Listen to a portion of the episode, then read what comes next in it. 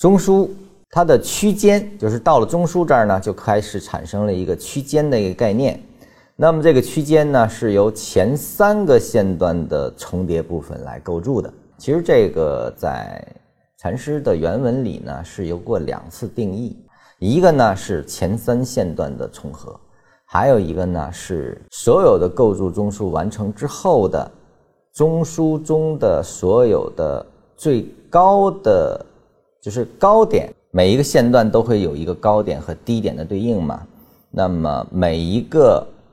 高点中的低点和低点中的高点来形成，就是所有的这种定义呢，在整个运动过程中，这个中枢是变化的，中枢不断的在收窄。那我们这次呢是沿用的是前三线段来定义中枢这个概念。为什么这样去定义呢？是因为前三线段定义出来的中枢，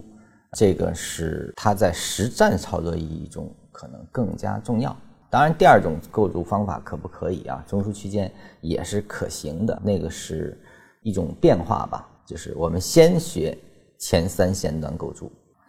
呃，那么当这个中枢构筑完了，我们会取两个高点中的低点作为中枢的 z 高啊，就中枢高，就是我们一般通称为这高，就是中高。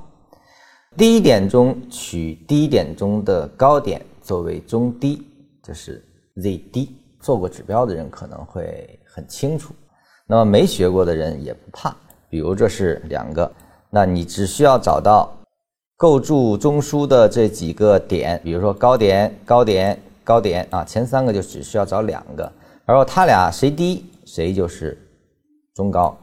啊，两个低点谁高谁就是 ZD。那么中枢的范围是由中高和中低来去进行框定的。同样的概念也是一样，高点中的低点，低点中的高点来形成，其实这个一目了然的，只要知道概念，这个其实是很很容易被理解。